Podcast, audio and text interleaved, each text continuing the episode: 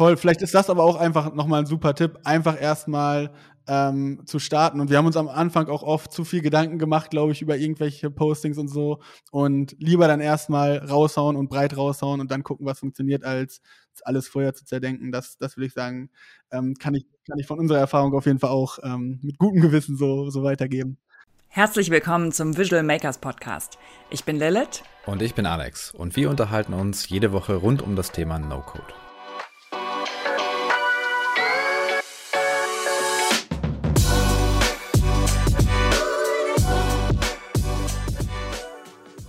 Erik Eimterbäumer ist CEO und Gründer von Type Studio, einer Software für textbasierte Videobearbeitung. Schön, dass du da bist, Erik.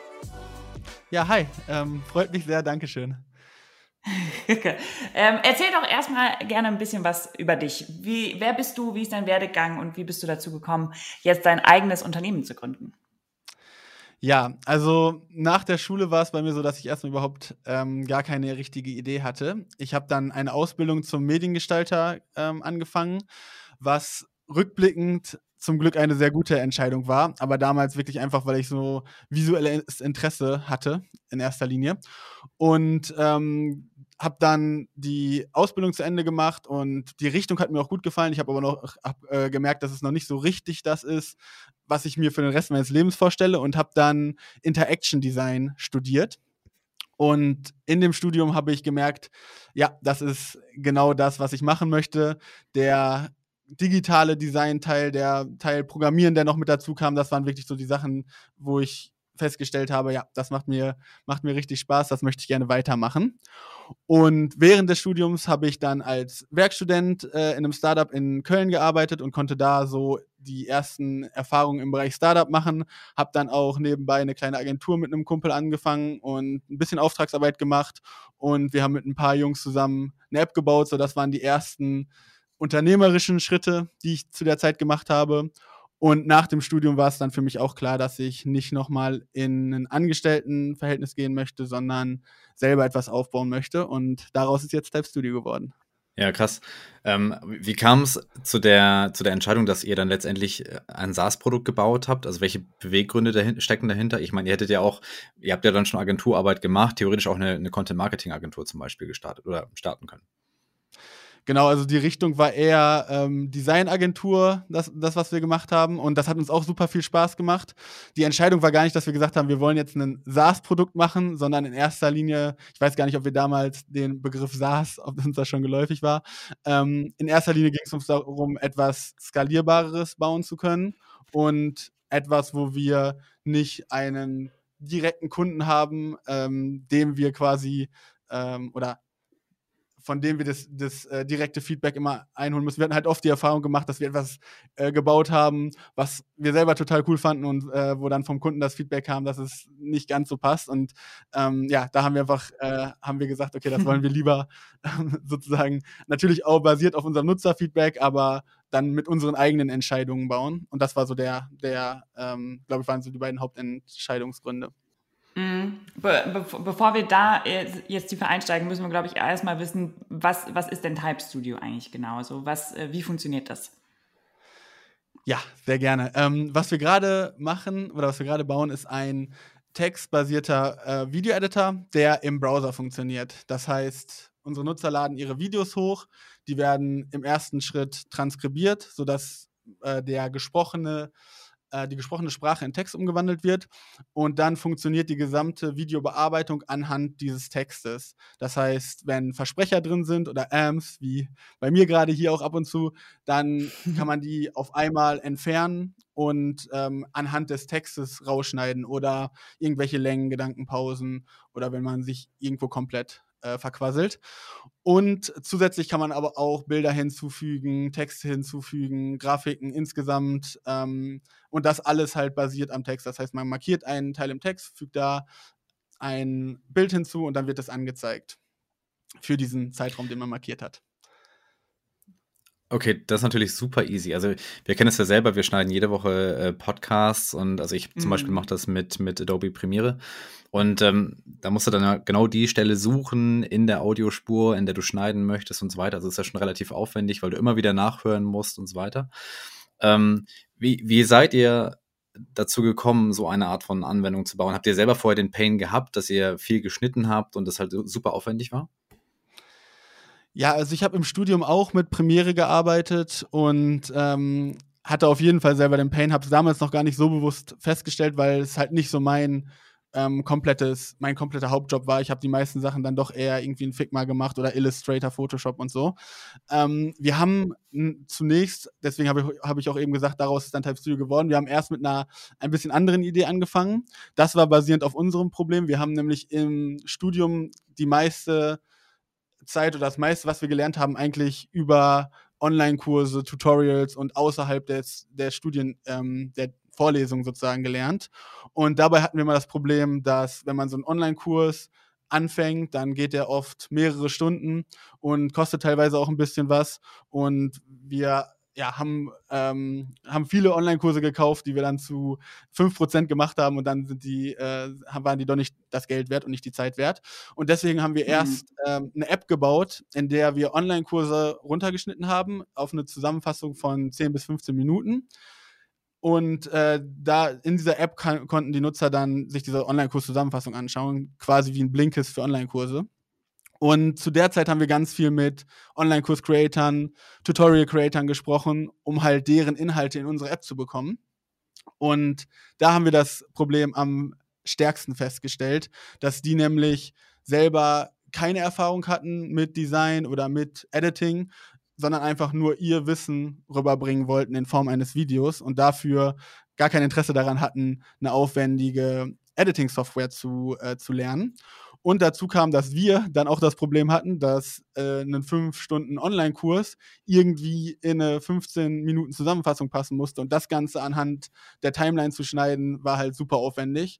Und das war so der erste mhm. Moment, wo wir gesagt haben, okay, warte mal, können wir nicht einfach den Online-Kurs einmal transkribieren, um uns dann die wichtigen Punkte am, anhand des Textes rauszusuchen. Quasi wie Blinkist das ja auch macht für Bücher und ähm, dann an Basis oder auf Basis dieser Timestamps in dem Text dann das Video im zweiten Schnitt äh, selber zu schneiden. Und aus diesem ersten manuellen Prozess wurde dann halt Type Studio, ähm, dass das Ganze oder womit wir das Ganze ein bisschen automatisierter machen konnten. Mhm. Und also das ist ja ein sehr komplexes Problem, was am Ende ja aber sehr einfach zu nutzen für den User ist. Ne? Also wie, wie habt ihr denn angefangen? So, was war die erste Version von, von dem Produkt? Ähm, ja, das, also es gibt ja diesen, diesen Spruch, oder man sagt ja, wenn man sich nicht äh, schämt über das erste, was man released hat, dann ähm, hat man zu spät released. Und da haben wir auf jeden Fall, da kann ich rückblickend sagen, wir haben auf jeden Fall früh genug released. Wenn ich mir das heute angucke, dann ähm, ja, kann ich nicht mehr nachvollziehen, wie da irgendwer für zahlen konnte oder das benutzen konnte. Wir haben tatsächlich einfach angefangen und nach dem nach den ersten vier Wochen ähm, ab ab wo wir am, am, am Code gebaut haben, ähm, dann einfach was rausgehauen und dann auch ziemlich schnell auf Product Hunt gelauncht und dadurch eine relativ große Audience schon mal auf die Landingpage und auch auf den, auf der, auf den ersten MVP bekommen.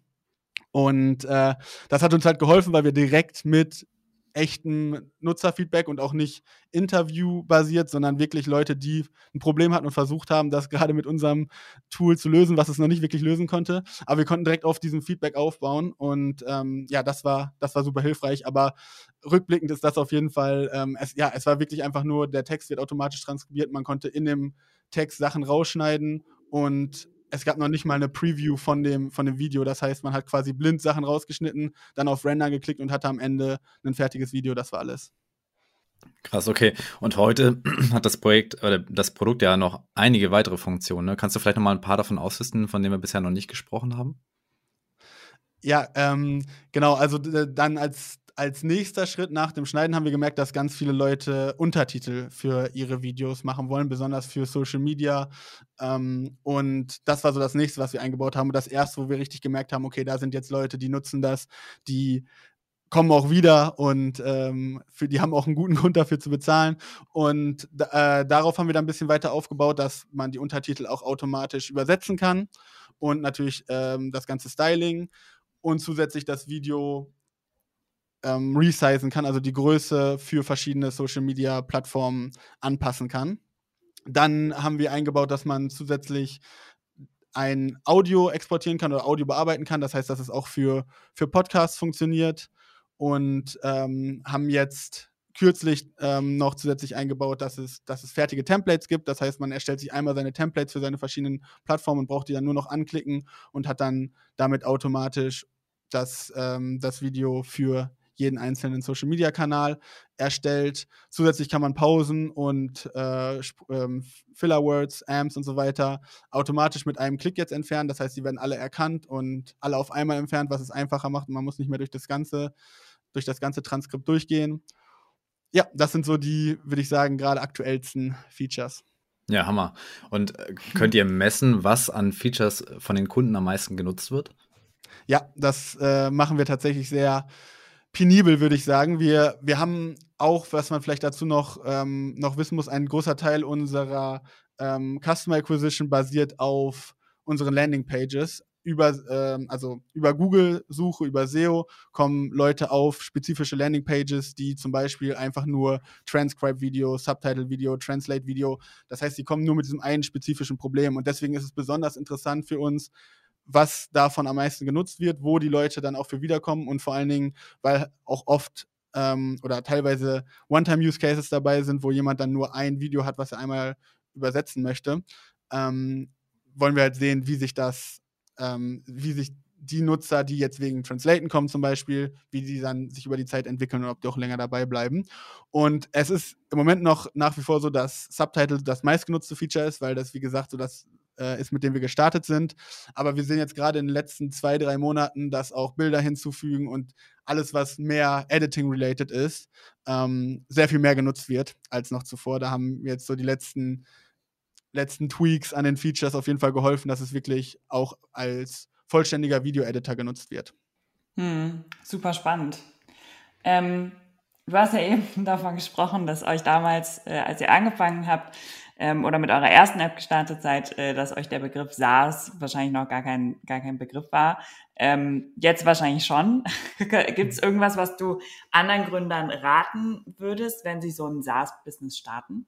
Also insgesamt von, von unserer Erfahrung ähm, würde ich erstmal sagen, oder was was bei uns, was bei uns lange nicht so richtig klar war oder wo wir ein bisschen für gebraucht haben, war, dass wir überhaupt ein Produkt, was jetzt am Ende des Tages SaaS ist, aber etwas entwickeln, wo, wo unsere Stärken liegen. Ganz am Anfang noch, noch bevor wir die App gemacht haben, von der ich eben erzählt habe, haben wir ähm, versucht oder validiert für große Unternehmen und Mittelständler äh, ein Produkt zu entwickeln, wo wir einfach gemerkt haben, dass es sehr viel Sales basiert und da geht es gar nicht so sehr um das Produkt selber. Es ist gar nicht so dieser Product-led Growth, den wir jetzt haben, sondern vielmehr das Problem muss sehr, sehr valide sein und wir müssen sehr gut verkaufen können. Und da haben wir gemerkt, dass das einfach mhm. nicht zu unserem Skillset passt. Wir sind im Gründerteam zwei Entwickler und zwei Designer. Das heißt, wir haben komplett den, den Product-Background und ähm, das war, hat einfach nicht zu unserem Team gepasst. Und das haben wir jetzt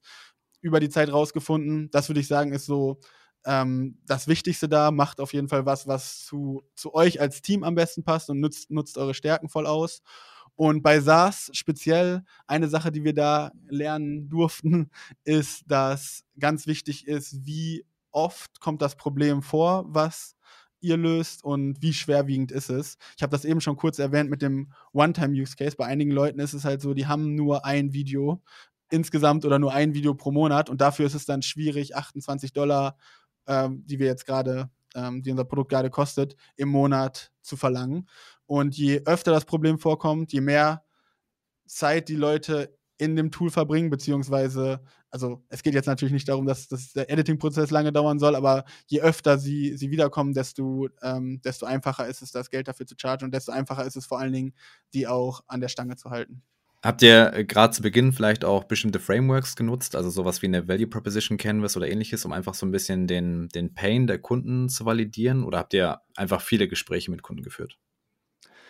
Ja, das haben wir äh, tatsächlich ganz zum Start. Ich glaube, noch bevor wir gelauncht haben, haben wir das tatsächlich gemacht. Wir haben das ähm, Business Model Canvas ausgefüllt, um uns so ein bisschen ja, der, der, des Problems bewusster zu werden und die einzelnen Teile davon besser zu verstehen, haben es aber tatsächlich seitdem irgendwie noch einmal rausgekramt, aber sonst nicht so, wie man es eigentlich machen sollte, die ganze Zeit ähm, weiterentwickelt wir haben dann tatsächlich, sind wir sehr schnell dazu übergegangen, einfach direkt mit den Leuten zu sprechen, die bei, ähm, bei uns im Tool waren, die sich irgendwie selber bei uns gemeldet haben und haben immer mal wieder auch bewusst zu den, äh, den Nutzern geschrieben, die besonders aktiv sind im Tool und dann auf deren, deren Feedback gehört. Hm. Ja, ja, okay, da kann ich, das kann ich auf jeden Fall nachvollziehen. Da finde find ich mich, glaube ich, auch wieder in dem, was du erzählst. Hm. Ähm, und auch, also der gesamte Background, so, ich bin auch mehr so der, der Produktmensch, der Designmensch. Und ähm, das ist natürlich gerade am Anfang schwer, wenn du, wenn du so eine Software entwickelst, äh, die ersten Kunden zu generieren. Du musst auf Kunden zugehen, mit denen sprechen. Ähm, SEO funktioniert ja so schnell noch nicht. Das heißt also, über Suchanfragen wirst du noch nicht so viel Traffic bekommen. Ähm, du sagst genau, ihr habt dann verschiedene Landingpages aufgesetzt, ihr habt einen einen Product Hunt Launch gemacht, der auf jeden Fall ähm, super viel aufmerksam für super viel Aufmerksamkeit sorgt. Ähm, was für Möglichkeiten habt ihr am Anfang noch genutzt, um, um Leute bei euch auf die Plattform zu bekommen? Ja, tatsächlich sind wir ganz am Anfang ähm, genauso gestartet, wie du es gerade gesagt hast. Haben irgendwie versucht, Leute, wir waren ja schon mit ein paar Online-Kurs-Creatern im Kontakt, haben natürlich mit denen gesprochen und sonst einfach versucht, ähm, andere Leute, die Videos machen, vor allen Dingen in diesem Bereich Online-Kurs-Tutorials, mit denen zu sprechen, mit denen irgendwie Calls zu schedulen und äh, deren Feedback zu bekommen. Und es war wirklich, also für uns war es wirklich so sehr, sehr mühselig bis zu dem Punkt, dass wir, als wir gelauncht haben und wirklich ein Produkt hatten, was wir denen zeigen konnten, oder im besten Fall halt, wie ich eben gesagt habe, dass sie schon über das Produkt kamen und nicht über unsere Ansprache, sondern sie haben uns ähm, gefunden und das war am Anfang tatsächlich ähm, das aller, allermeiste über Product Hunt. Wir hatten dann danach Glück, dass wir direkt in ein paar Zeitschriften äh, unter anderem in Fast Company so ein, äh, in so einem Artikel drin waren. Das heißt, darüber kam dann auch weiter eine Menge Leute und das haben die ersten kleinen YouTuber und Blogs angefangen, um irgendwie über uns zu schreiben. Und das hat dann eigentlich vom ersten Product Launch an so einen stetigen Traffic ähm, beibehalten. Bei SEO ist, äh, genauso wie du es gesagt hast, hat bei uns auch acht Monate, glaube ich, gedauert, äh, von, von unserem Start bis zu dem ersten relevanten Traffic, der über, über SEO kam. Jetzt mittlerweile macht es den Großteil unseres, unseres Traffics aus, aber genau zum Start war es wirklich ganz am Anfang versuchen, irgendwie Leute zu finden. Danach, als wir was draußen hatten, was wir gebaut haben, dann war es versuchen, Leute darauf zu kriegen und danach sie anzusprechen. Ähm, und das hat für uns sehr, sehr viel besser geklappt. Hm. Habt ihr denn die Anwendung komplett alleine entwickelt? Oder, also beziehungsweise du hast eben gesagt, ihr seid vier Leute im Gründerteam. Ähm, einmal, wie, viel, wie viele Leute seid ihr jetzt? Und habt ihr euch noch Kompetenz mit reingeholt oder habt ihr es alles selber entwickelt oder noch mit externer Hilfe? Wir haben alles selber entwickelt, wir haben aber auch ähm, noch ein paar Entwickler mit ins Team geholt. Wir sind jetzt insgesamt zu acht ähm, und davon sind die Hälfte Entwickler und zwei Marketer und zwei Designer. Und wir haben auch festgestellt, das ist das, was wir gerade, also genau so ist quasi unser, unser Need auch an, an, an ähm, Arbeitskraft, weil das meiste einfach Tool bauen ist und dazu kommt halt mhm. Tool Design und Tool vermarkten. Ähm, und genau, haben aber alles, alles selber gebaut. Und das ist auch das, was uns so am meisten, am meisten Spaß macht und wo wir am meisten drin aufgehen tatsächlich. ja, cool. Und ähm, wer zählt heute so zu euren Kunden? Sind es, sind es heute viele selbstständige Content Creator oder sind es auch ja, Marketingagenturen vielleicht auch, äh, die für Kunden arbeiten? Genau, also unser Fokus liegt ähm, nach wie vor auf den Creatoren, nicht mehr nur Online-Kurs-Creatoren, sondern insgesamt, wir, wir definieren diese Creator Economy so, dass wir sagen, jeder, der etwas selber macht mit dem Ziel, damit irgendwie Umsatz zu machen, irgendwann mal, ähm, ist ein Creator und das kann halt Content sein. Es kann aber auch sein, dass er irgendwie einen Shopify-Store äh, hat und dann Marketing-Content macht oder selbst ein Anwalt oder Steuerberater, der sich äh, oder Steuerberaterin, die sich ähm, selbstständig machen, zählen wir mit in diese, in diese Creator Economy rein. Und ähm, das ist auf jeden Fall unser Hauptfokus. Wir haben aber auch, genauso wie du gesagt hast, einige Agenturen, die uns nutzen, bis hin zu größeren Kunden wie Nike und Sixt, äh, die auch das Tool natürlich nicht komplett für deren Content nutzen, aber irgendwo in ihrem Workflow mit integriert haben. Genau, eigentlich ganz coole Überleitung. Jetzt, wo du die ganze Content Creator Szene und sowas ansprichst, hast du denn vielleicht auch Tipps für Gründer oder Startups, die zwischen all diesen ganzen Möglichkeiten im Content Marketing irgendwie den richtigen Weg für sich finden müssen. Ähm, genau, hast du da irgendwie einen Tipp, wie man für sich rausfindet, okay, ähm, bespiele ich jetzt Plattform A oder B oder mache ich einen Podcast oder ähm, hast du da vielleicht einen Tipp? Hm, ich kann ein bisschen von unserer Erfahrung erzählen. Richtige Tipps kann ich daraus leider noch nicht ableiten, weil wir auch noch sehr viel am Rumprobieren sind und verschiedene Sachen testen. Wir haben ganz am Anfang gestartet, unsere eigene Reise und das, was wir machen, ähm, ein bisschen auf LinkedIn zu dokumentieren. Das hat ganz gut geholfen, weil wir darüber mit den meisten ersten Nutzerinnen gesprochen haben und die sozusagen schon in unserem Netzwerk waren. Das heißt, die waren dann, ähm, die haben wir damit sozusagen auf dem Laufenden gehalten. Im zweiten Schritt haben wir, oder jetzt, also seitdem haben wir uns sehr stark auf YouTube fokussiert und da war auf jeden Fall ein Learning, dass es verschiedenen YouTube-Content gibt und ich glaube, das lässt sich auch, auch insgesamt auf Content übertragen.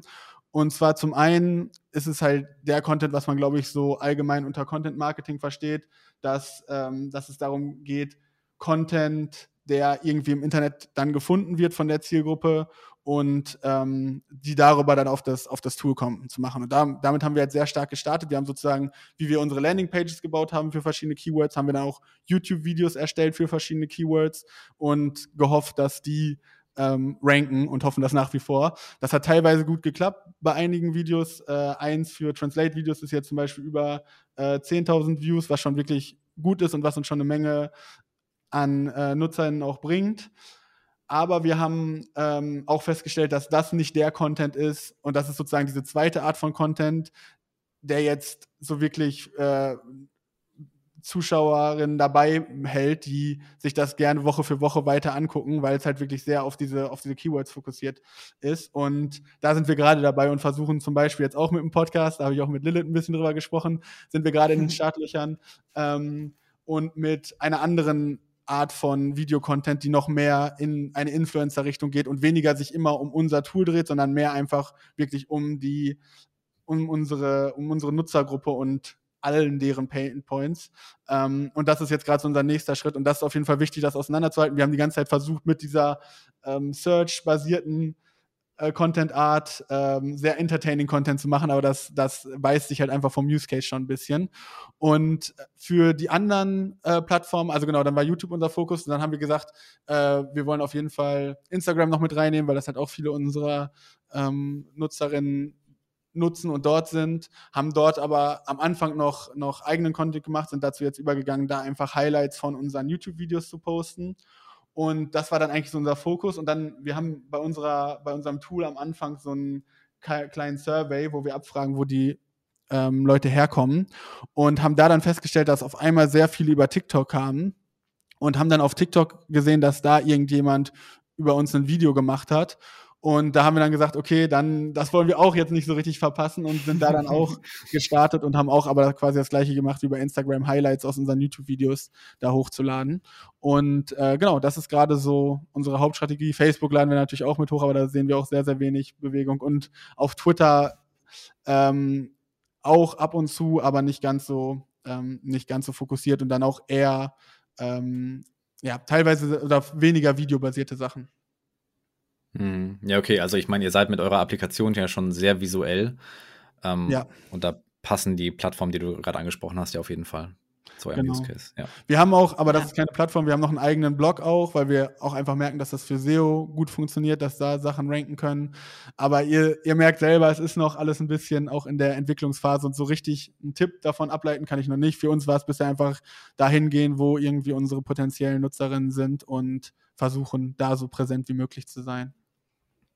Ja, auf jeden Fall. Und ich, ich finde, das ist eigentlich schon ein ziemlich guter Tipp, ähm, dass du erstmal guckst, wo sind eigentlich meine eigenen Kunden, auf welchen Plattformen bewegen die sich und dann einfach auch Content posten dazu, der, der sie dann anspricht, der, der ihnen weiterhilft und ähm, Mehrwert liefert. Ja. Und letztendlich ist es bei uns genauso. Wir müssen ja auch gucken, okay, ähm, welche Plattformen bespielen wir, wo macht es uns vielleicht auch Spaß, regelmäßig zu posten, weil das natürlich auch so ein Ding ist, ähm, die, die Motivation beizubehalten und das Ganze regelmäßig zu machen, weil diese Kontinuität ist natürlich auch super wichtig ja. dann, ne, um dann langfristig dann eben auch Ergebnisse zu, zu erzielen. Ja.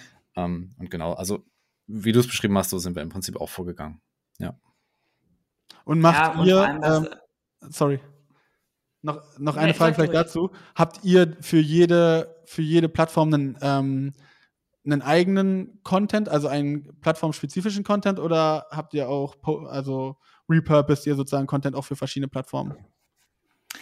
Nee, aktuell nicht. Also aktuell haben wir auf allen Plattformen den gleichen Content, ja. ähm, weil wir erstmal so gestartet sind, dass LinkedIn quasi unser, unser bester Kanal ist quasi, mhm. weil da unser größtes, größtes Netzwerk war. Wir sehen aber auch gerade, dass Instagram ganz gut hochgeht und probieren im Prinzip auch verschiedene Kanäle aus. Der Podcast ist auch ein sehr wichtiges Asset bei uns ähm, oder ein sehr wichtiger Kanal.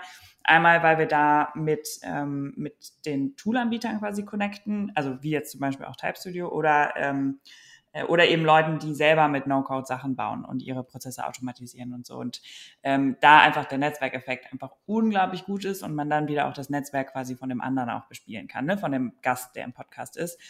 Ähm, deshalb würde ich sagen, dass so das beides quasi und, und dann ist der Content natürlich auch verschieden. Ne? Ähm, aber so die, die ganz normalen Social Media Plattformen, das machen wir noch quasi gleich und haben gesagt, okay, sobald wir jemanden dafür einstellen, quasi dann kann das unterschiedlich werden.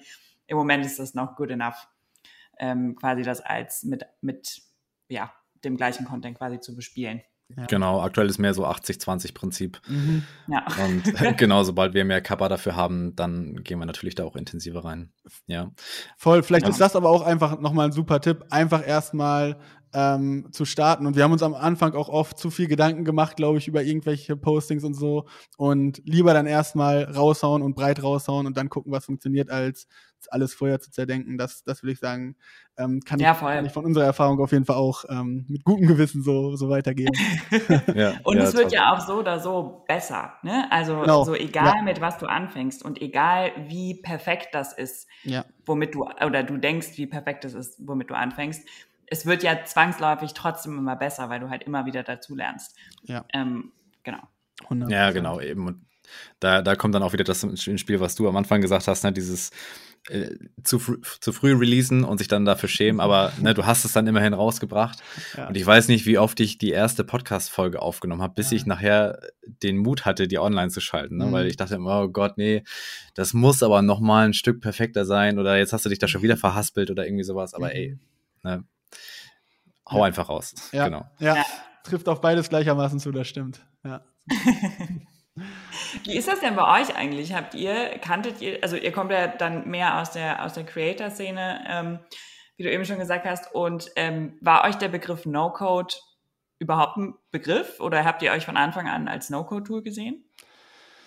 Von Anfang an auf jeden Fall nicht. Wir haben es selber so auf der, auf der Reise eigentlich festgestellt. Ähm, am Anfang festgestellt, dass es das gibt und dass es für uns sinnvoll ist und dass wir das nutzen wollen. Und danach eigentlich, glaube ich, eher sogar durch, durch Nutzerfeedback und dass, dass wir gemerkt haben, dass wir auf einmal da mit eingeordnet werden. Und da ist es uns erst richtig bewusst geworden, dass wir eigentlich nichts anderes machen, als einen ähm, komplizierten Prozess, der nicht für alle zugänglich ist, so einfach wie möglich zu gestalten. Und ähm, es hat zwar Video-Editing selber hat ja nicht viel mit Code zu tun, aber es ist halt trotzdem ja, ist das gleiche Prinzip und deswegen so scherzhafterweise nennen wir uns teilweise dann auch einen No-Code-Video-Editor. Ja, ich habe, ähm, ich glaube, der Martin Kreinbaum hat das in, in äh, der Podcast-Episode vor ein paar Wochen gesagt, mhm. Ähm, dass er gemeint hat, No-Code ist eigentlich nichts anderes als ähm, als der Wille, es besser zu machen oder also einen Prozess zu verbessern oder schneller zu bauen oder schöner zu bauen oder sowas. Ne? Und ähm, das fand ich eigentlich eine ganz coole Definition von, von No-Code, dass es im Prinzip ein Vereinfachen und ein, okay, ich will es besser machen ist. Äh, und da würdet ihr für mich auf jeden Fall mit reinfallen. Ja, 100 Prozent. Das ist wirklich sehr, sehr nah an unserem an unserer Vision und unserem Ziel. Deswegen, ähm, wenn, wenn das die Definition ist, äh, äh, dann, dann gehören wir auf jeden Fall dazu. Wirklich ab. Sehr gut. Nutzt ihr denn äh, selber andere No-Code-Tools äh, in euren Prozessen? Also im Editor selber ähm, ist es leider weitestgehend nicht möglich, weil alles so custom ist, dass, ähm, dass da nicht viel, viel über No-Code ähm, Tools abbildbar ist. Aber wir haben natürlich drumherum auch jede Menge ähm, No-Code-Tools im, im Einsatz, zum Beispiel klar Typeform für ähm, zum Beispiel unseren Churn-Survey, am Anfang auch für unseren Beta-Survey ähm, hatten wir das drin. Jetzt gerade haben wir noch eine, eine neue E-Mail, die nach einem Monat, wenn wenn, unsere, wenn unser Nutzer nach einem Monat kein Video hochgeladen hat oder kein Video erstellt hat, dann fragen wir da nochmal nach, woran es gehabert hat. Das funktioniert dann auch darüber. Dann Custom.io für die ganzen anderen E-Mail-Sachen, mhm. sowohl die Transactional-E-Mails, die irgendwie basieren auf, hier dein Video ist fertig gerendert, als auch alles, was Marketing-related ist. Ähm, genau, dann haben wir fürs, fürs Tracking haben wir Amplitude, ähm, Mix-Panel und äh, Segment drin. Das sind, also ist natürlich viel, viel einfacher, als das alles selber zu bauen. Ähm, also wir versuchen uns da schon an so vielen Stellen wie möglich die Arbeit mit zu vereinfachen, aber im Editor selber, im Editing äh, geht's, geht's leider noch nicht. Was macht für, für dich ein gutes No-Code-Tool aus? Also einmal das, was du selber nutzt und der Anspruch, den ihr vielleicht auch an, an euch selber habt, an Typeform, äh, an, an Type Studio. Und an Typeform auch, das, das wir auch nutzen.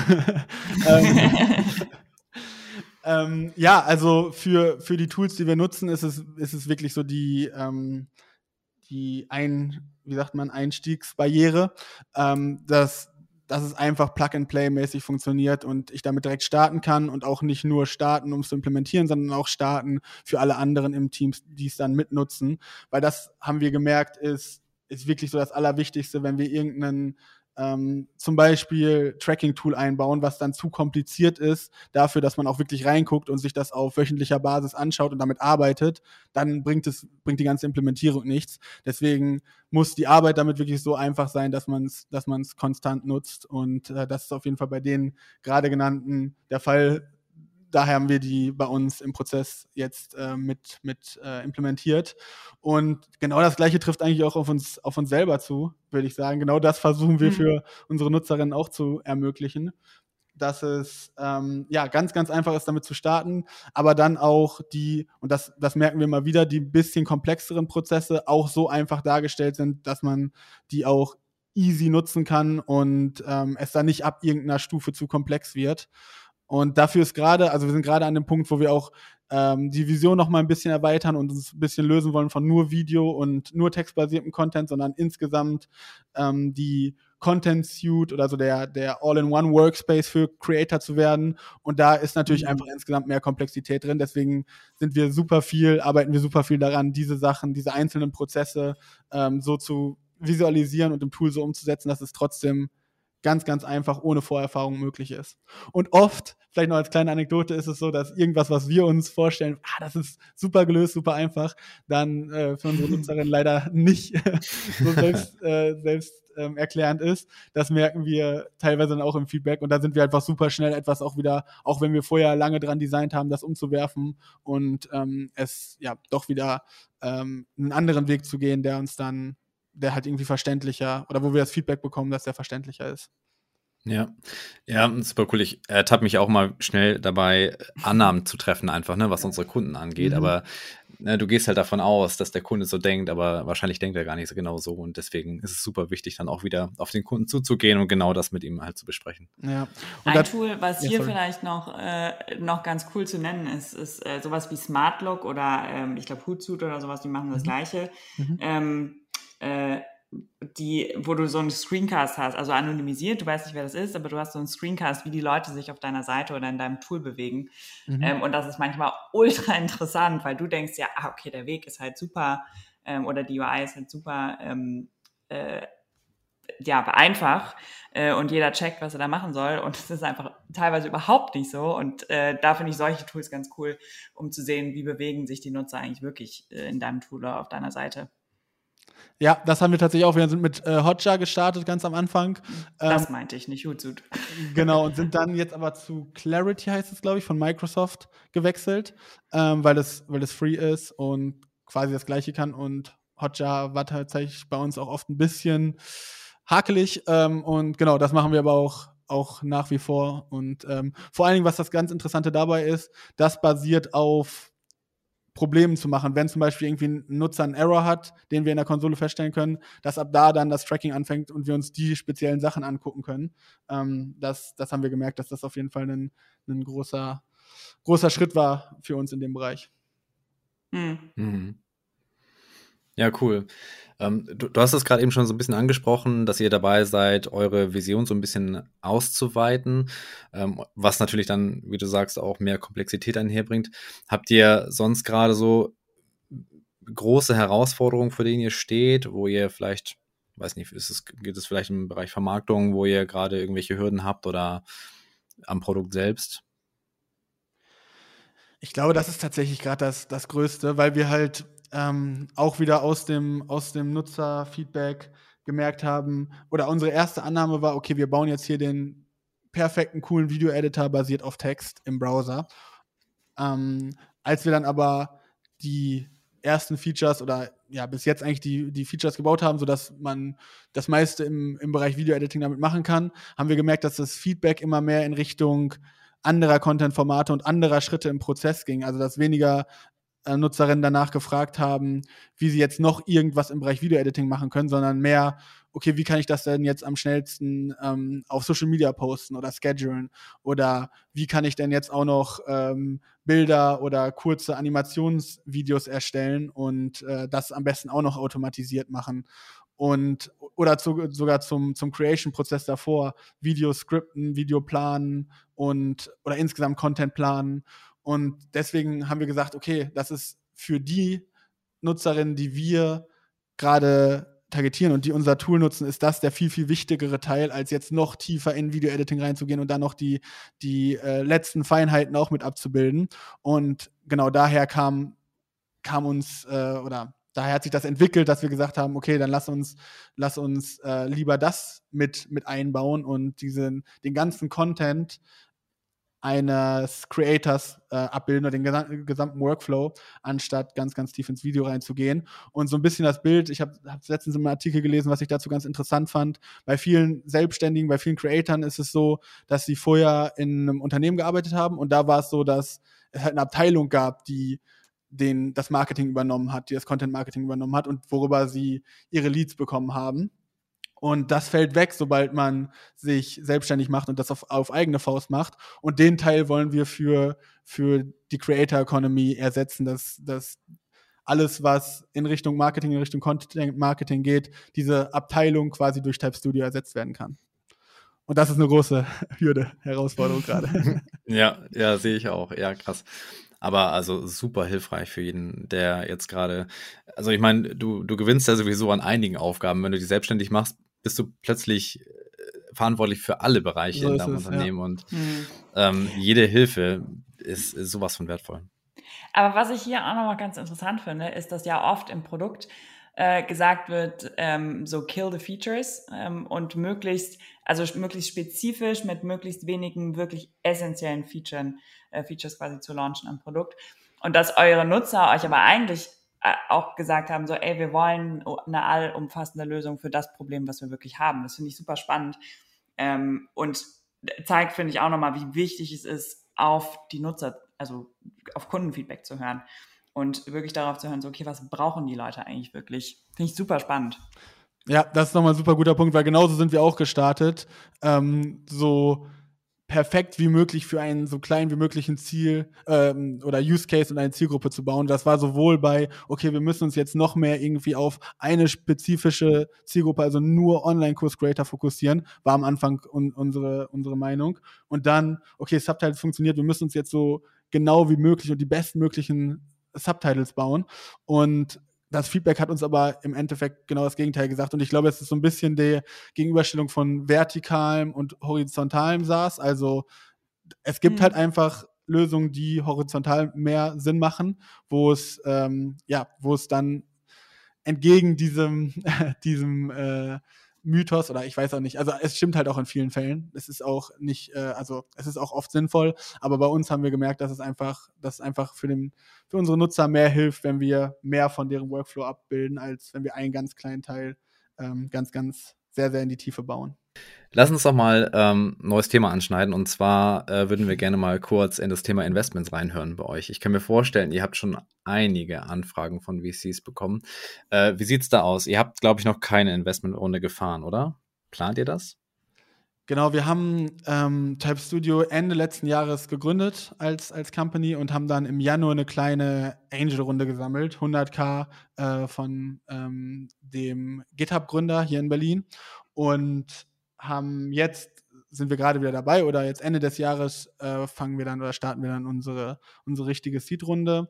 Wir haben natürlich durch so die Product Hunt Launches und dadurch, dass einfach Type Studio schon eine sehr große Präsenz erreicht hat. Wir waren immer präsenter sozusagen, als wir weit waren mit dem, mit dem Tool und ähm, den Zahlen und so weiter. Deswegen haben wir immer viel, viel ähm, Inbound bekommen von den Investoren, haben jetzt aber auch ähm, über so die letzten sechs Monate gesagt, wir fokussieren uns komplett auf die Nutzer und auf das ähm, Tool und gehen da nicht großartig in irgendwelche Gespräche und deswegen genau starten wir jetzt gerade eigentlich erst so richtig damit.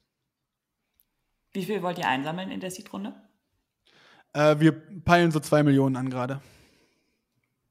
Ah, cool. Mhm. Und, war, und war, was ist mit dem eingesammelten Kapital dann geplant? Genau, in erster Linie das Team, ähm, wegen dem, was ich gerade beschrieben habe, weil wir sozusagen mehr in die Breite bauen und damit erstatt jetzt alles sozusagen ein, ein Tool ist und ähm, ja, alles zusammenhängt, ist es eher so, dass es so ein bisschen einzelne Bereiche werden. Und unser Ziel mhm. ist es, für jeden Bereich so eine kleine eigene Squad zu haben. So ein Team von drei Entwicklern und einem Designer, einem PM, irgendwas in der, ähm, in der Größenordnung äh, zu haben, sodass wir darüber uns super, super schnell bewegen können. Wir haben gemerkt bei uns, je mehr wir wurden, und das, das äh, geht jetzt schon los, desto langsamer werden die Prozesse im Team. Und deswegen wollen wir es so separat halten, wollen dann aber halt für jedes für jeden Teil des Produktes ein eigenes äh, kleines Squad-Team heiern. Ähm, das wird auf jeden Fall der Großteil des, äh, den Großteil der, der Finanzierung ähm, beanspruchen. Und dazu kommt Marketing. Wir haben ein ganz bisschen mit Facebook Ads und Instagram Ads rumprobiert und das sieht sehr vielversprechend aus. Äh, da würden wir gerne mehr experimentieren und das dann auch hochschrauben. Äh, YouTube haben wir noch gar nicht probiert, aber könnte auch ähnlich vielversprechend mhm. sein und ja. ähm, auch Influencer-Marketing. Wir haben bisher mit einigen Influencern zusammengearbeitet, aber immer auf Affiliate-Basis und konnten da halt noch kein, ähm, noch kein Geld reinstecken. Aber das, ähm, wie gesagt, ist, ist auch, liegt auch einfach sehr nah und deswegen würden wir es gerne mitnutzen. Mhm. Ja, okay, krass. Einiges vor, also. ja. ja, nicht schlecht. Äh, wie, wie, sieht dein Alltag heute aus? Bist du noch äh, tief operativ drinne im, im äh, Geschäft? Ich habe tatsächlich bis jetzt vor, ich sag mal, circa einem Monat, ähm, habe ich selber noch, konnte ich noch selber Design-Tasks übernehmen. Das ist jetzt gerade alles ein bisschen, ähm, ja, ist ein bisschen zu viel geworden. Ich schaffe es jetzt leider selber nicht mehr. Aber ähm, genau, jetzt in erster Linie sind es gerade, oder es war dann eine Zeit lang auch viel ähm, Nutzerinterviews machen und Onboarding-Calls machen. Wir haben äh, sehr viel, oder wir legen insgesamt sehr viel Wert darauf, dass jeder der möchte, mit uns einen Onboarding-Call machen können, sodass äh, wir halt helfen, dass die das Maximale aus dem Produkt rausbekommen, aber auch halt direkt deren Feedback bekommen. Und ähm, das nimmt halt auch alles sehr viel Zeit ein. Also das waren so meine Hauptaufgaben. Und jetzt geht es halt so ein bisschen Richtung Fundraising. Hiring ist immer ein Thema und das Ganze darum, ähm, ja, das sind so eigentlich gerade die Hauptaufgaben. Ähm, gibt es denn etwas, wo du sagst, okay, das sind so meine größten Learnings ähm, aus, aus dem letzten Jahr? Das ist immer eine, eine große Frage. ähm, das, das eine, was mir immer als erstes in den Kopf kommt, das hatte ich eben schon kurz angesprochen, ist halt wirklich dieses, das Team muss zum zu der Company eigentlich passen im, im weitesten Sinne. Mhm. Und das ist halt zum einen, ähm, bei uns war es, wie gesagt, dass, dass wir halt was haben, wo das Produkt im Mittelpunkt stehen, steht, wo, ähm, wo wir auf diesem Product-led Growth bauen können und ähm, wo wir da unsere, unsere, unsere Skills nutzen können und halt nicht irgendwas, was jetzt Sales, ein Sales-basiertes Businessmodell ist. Ähm, wenn man ein Team hat, wo äh, ja, wo Sales sehr, sehr, äh, sehr, sehr gut vertreten ist, wo viele mit, mit einem guten Sales-Background drin sind, dann ist es auf jeden Fall mega sinnvoll, das zu machen und darüber an große Unternehmen ranzugehen. Und das kann auch mega gut funktionieren, hat aber für uns halt nicht gut funktioniert. Und zum anderen, was auch so ein bisschen damit reinspielt, was wir auch sehr, sehr stark festgestellt haben, ist, dass die Leute, für die wir das machen, für die wir jeden Tag aufstehen und für die wir dieses Produkt bauen, ähm, müssen uns halt wirklich am Herzen liegen, haben wir festgestellt, dass wir Spaß haben, mit denen zu sprechen, dass wir Spaß haben, äh, für die die Probleme zu lösen, dass uns diese Probleme interessieren und wir das irgendwie spannend finden. Und das hat sich jetzt auch über die Zeit dahin entwickelt, dass es gerade wirklich so ist, dass das ist einfach, ähm, wir verstehen uns super gut mit unseren Nutzerinnen und deswegen ähm, ja, kommt diese intrinsische Motivation alleine dadurch, durch, den, durch das Problem, äh, was wir lösen. Und äh, das ist auch super wichtig. Und das wären so, glaube ich, die beiden Punkte, auf die ich jetzt immer ähm, am meisten Wert legen würde, wenn ich nochmal in irgendeine Richtung was starten sollte, dann wären das so Punkt 1 und 2, die abgehakt sein müssen. Ja, ja, ja kann ja. ich total nachvollziehen. Also äh, auch äh, gerade beim zweiten Punkt, wo du es gerade sagst, habe ich noch nie so bewusst drüber nachgedacht, aber dieses, äh, dass du Bock hast auf die Leute, die deine Kunden dann sind. Ne? Ja. Also ist bei uns auch auf jeden Fall der Fall. Ähm, Sehr schön. Ja. Ja, das, ich glaube, man merkt auch erst so richtig, wenn es einmal nicht der Fall gewesen ist. Und ich habe ja eben ganz kurz erzählt, dass wir uns am Anfang so ein bisschen ähm, durch die Interviews durchgequält haben und so. Und ähm, da dachten wir, das muss halt einfach so sein, das ist so und haben jetzt festgestellt, nein, das ist nicht so. Das Problem ist nicht das Interview, sondern halt die, die Leute, mit denen wir gesprochen haben. Und das waren, also waren jetzt keine schlechten Leute oder so, es war halt einfach nur nicht so in unserer Welt drin. Und ähm, ja, das würde ich auf jeden Fall nicht nochmal so machen. Ja. ähm, was ist denn bei euch so die nächsten zwölf Monate geplant? Also wir haben jetzt gehört, neue Features kommen auf jeden Fall. Ihr plant ähm, die Seed-Runde. Ähm, was habt ihr sonst noch so auf dem Zettel? Ja, das ist, das ist tatsächlich der Fokus, das Team natürlich äh, zu erweitern. Ähm, sowohl das, was ich eben gesagt habe, in Richtung Produkt als auch in Richtung Marketing. Ähm, mit den mit den Richtungen, die ich eben angesprochen habe. Wir werden auf jeden Fall weiter sehr viel auf Referral bauen, dass einfach unsere bisherigen Kunden so einfach wie möglich haben, das, das weiterzuempfehlen und darüber zu reden. Das zweite ist SEO, wo einfach am meisten unser Traffic, ähm, der meiste oder der Großteil unseres Traffics gerade drüber kommt und wollen da weiter investieren und da weiter sehr stark wachsen.